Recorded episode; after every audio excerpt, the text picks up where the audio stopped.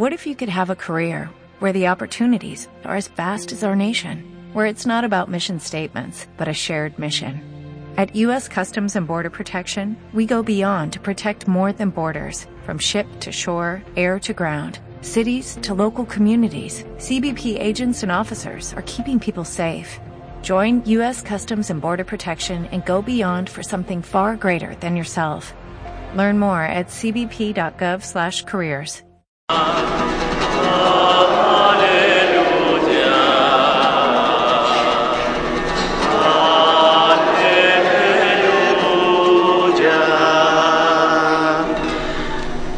El Señor esté con vosotros. Lectura del Santo Evangelio según San Marcos. En aquel tiempo se acercó a Jesús un grupo de fariseos con algunos escribas de Jerusalén y vieron que algunos discípulos comían con manos impuras, es decir, sin lavarse las manos. Los fariseos, como los demás judíos, no comen sin lavarse antes las manos, restregando bien, aferrándose a la tradición de sus mayores, y al volver de la plaza, no comen sin lavarse antes, y se aferran a otras muchas tradiciones de lavar vasos, jarras y ollas. Según eso, los fariseos y los escribas preguntaron a Jesús, ¿por qué comen tus discípulos con manos impuras y no siguen la tradición de los mayores? Él les contestó, bien profetizó Isaías de vosotros, hipócritas, como está escrito, este pueblo me honra con los labios, pero su corazón está lejos de mí. El culto que me dan está vacío, porque la doctrina que enseñan son preceptos humanos. Dejáis a un lado el mandamiento de Dios para aferraros a la tradición de los mayores. Entonces llamó de nuevo a la gente y les dijo, Escuchad y entended todos. Nada que entre de fuera puede hacer al hombre impuro.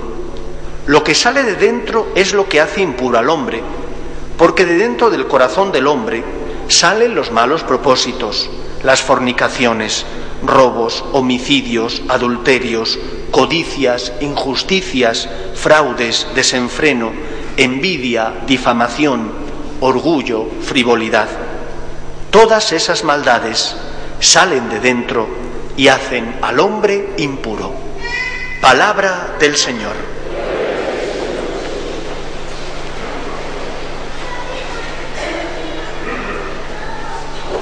Es evidente que muchos acabáis de regresar de las vacaciones. Y lo digo en primer lugar por el color de vuestra piel, un color y un moreno que expresa bien el aire que os ha dado y el sol en la playa o en la montaña. Yo también, como también soy trabajador, tengo derecho a tener un tiempo de descanso y me he ido unos días a descansar a la montaña de Logroño, en la zona de San Millán de la Cogolla y Ezcaray. Iba yo con un ánimo de hacerme todas las cumbres y la realidad se ha impuesto y me ha hecho ver que mi forma física no era la adecuada y que las montañas eran demasiado altas y grandes. Vengo quizás deprimido en cuanto a mi estado de forma física, pero con el corazón ensanchado de los bellos lugares que el Señor me ha regalado la posibilidad de ver. Alledos, bosque de pinos, de robles, una maravilla, junto con la cantidad de monasterios que hay en esa zona. Por la mañana normalmente solía salir con la bicicleta, hacía mejor tiempo, y por la tarde pues me iba a visitar uno de esos monasterios. Y cierto día me dio por ir al, al monasterio de Nuestra Señora de Valvanera, que es también la patrona de La Rioja. Después de un largo camino con muchísimas curvas, pero por un bosque muy bello, se accede a ese monasterio benedictino que o donde veneran a esa imagen que tanto quieren los riojanos, Nuestra Señora de Valvanera. Y antes de entrar en la iglesia hay una pequeña inscripción donde se narra una historia que parece ser que es verdad, que ocurrió, que no es simplemente algo inventado. Dice la historia que en cierta ocasión Isabel la Católica escuchó una historia de que en ese monasterio con frecuencia sin que nadie supiera quién lo hacía ni por qué, se encendía un fuego en alguna de las estancias del monasterio, que milagrosamente ese fuego se apagaba, se extinguía, sin haber provocado ningún tipo de incendio en la sala donde estaba. El rumor era tan grande que Isabel la Católica decidió ir a ver si esto era verdad. Y que, como reina de España, accedió al monasterio, le permitieron visitar todas las salas y no encontró el milagro que ella quería encontrar. Decepcionada, puesto que no había visto ese fuego que ardía, decidió pasar a la iglesia a saludar al Señor y a rezarle Nuestra Señora de Valvanera. Se arrodilló ante la imagen, una imagen románica muy bella, y se fijó que desde los ojos de la Virgen salía una luz especial. Y entonces entendió que ese fuego del que hablaban era el fuego del amor que la Virgen tenía hacia su Hijo Jesús, hacia nuestro Padre Dios y hacia todos los hombres. Y volvió Isabel la Católica reconfortada, habiendo encontrado el milagro, que no era el fuego físico del que le hablaban, sino el fuego espiritual y de amor que nacía de los ojos de Nuestra Señora de Valvanera. Os comento esta anécdota, real, según ponía en ese cartel, porque tiene mucho que ver con el Evangelio que acabamos de escuchar. Jesús critica la actitud de los fariseos. Critica la actitud de los fariseos porque viven una religión ritual, de las formas, del cumplimiento, porque en definitiva no ponen el corazón en su relación con Dios. ¿Cuántas veces a nosotros nos pasa eso también? ¿Qué relación tenemos nosotros con Dios? ¿Es una relación como la que uno tiene con una ideología? ¿Con una idea? Yo no doy la vida por una idea, por más que la idea sea muy loable, ni por una ideología tampoco. Yo puedo entregar la vida por amor a una persona, puedo entregar la vida por amor a Dios, que no es una idea, que es una persona, que es un Dios personal, que ama y que también tiene derecho a ser amado. Y este es el problema. Después de dos mil y pico años de cristianismo, ¿cuántas veces nosotros tratamos a Dios como si fuera una idea o ideología? como si fuera un Dios al que solo acudimos a Él para pedir porque estamos necesitados, o acudimos a Él para no pecar porque tememos el infierno. Pero Dios se merece mucho más. ¿Qué es lo que entendió Isabel la católica?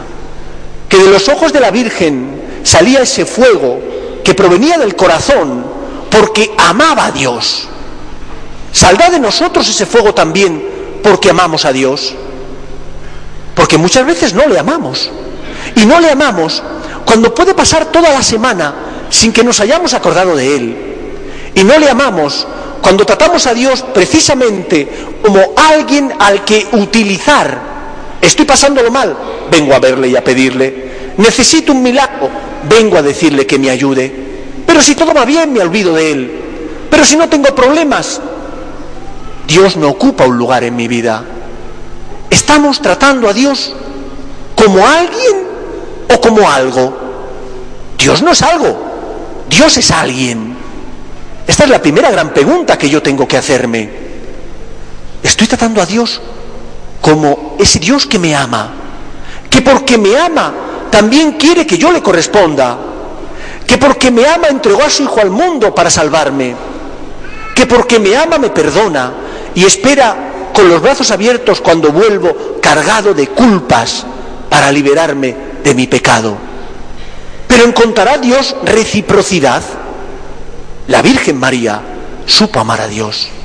Y por eso sus ojos destellaban ese fuego que tenía en el corazón, que le hizo amar a Dios aun cuando no entendía los planes del Señor, que le hizo confiar en Dios aun cuando la cruz llamaba a la puerta de su vida y tuvo que aceptar muerte de su hijo sin que nadie le garantizara que Dios iba a cumplir su palabra.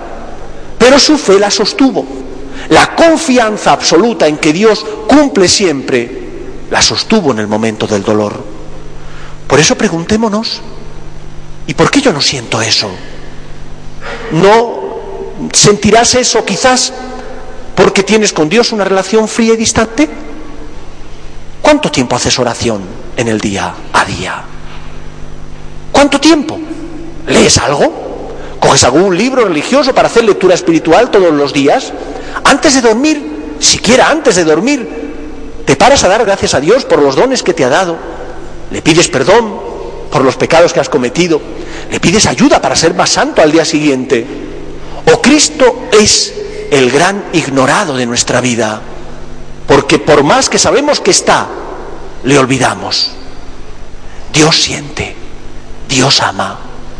¿Cómo vamos a encontrar fuerza para luchar contra las pasiones que nacen a veces en nuestro interior de soberbia, de orgullo, para negarnos a nosotros mismos si no tenemos con Dios una relación de amor?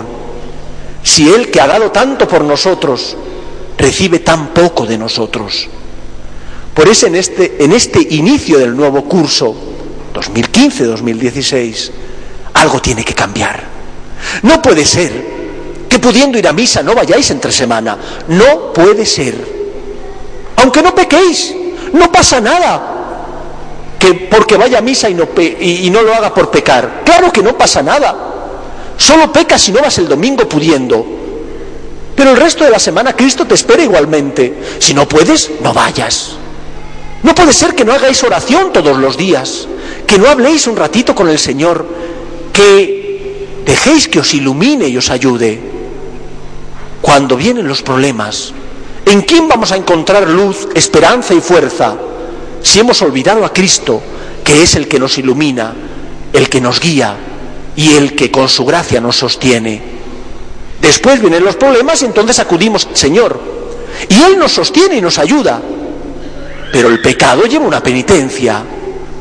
Si yo no he hecho caso a Dios y me he empeñado en beber todos los días excesivamente, tendré que pagar la consecuencia. Es que mi hígado me dirá hoy, lo siento, Dios te perdona, pero tu hígado no, tu hígado está mal. Aprendamos a darle a Dios el amor que como Padre quiere y necesita. Porque cuando uno ama a Dios, ve su vida con otros ojos y trata a los demás de manera diferente. Queridos amigos, a Jesús no le molestan nuestras caídas, sabe cómo somos de débiles, a Cristo le duele que teniendo la medicina tan cerca, que es acercarnos a Él, sigamos como miopes, dejándole a un lado y poniendo nuestro corazón en cosas que pasan y que no dan la felicidad, ni nos ayudan a ser mejores esposos, mejores madres, mejores padres, mejores hijos. Acerquémonos a Cristo, que Él con su gracia nos da las fuerzas necesarias para amar a los demás y en primer lugar para amar a Dios, que es el que creó todo y aquel que entregó a su Hijo al mundo para salvarnos. ¿Por qué María no desesperó? Tenía dificultades en la vida, todas las del mundo.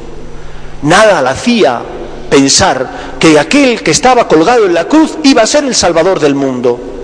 Pero ella se fió de Dios, porque creyó, porque tenía fe en Él, las dificultades de la vida no pudieron quitarle la esperanza, acercándonos a Cristo, poniendo el corazón, teniendo una vida intensa de piedad, de relación con Dios, encontraremos, como decía Pascal, razones del corazón que a veces la razón ignora.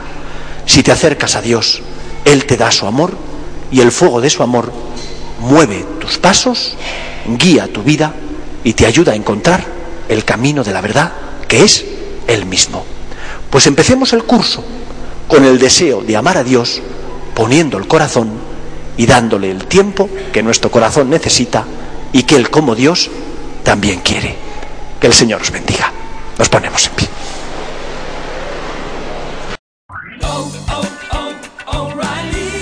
¿Necesitas ayuda? En O'Reilly Auto Parts te ayudamos. ¿Necesitas algún consejo? Te aconsejamos. Nuestros profesionales en autopartes están siempre disponibles para ayudarte a encontrar lo que necesites. Excelente servicio al cliente es solo una de las ventajas que ofrece O'Reilly Auto Parts. Los profesionales en autopartes. oh, oh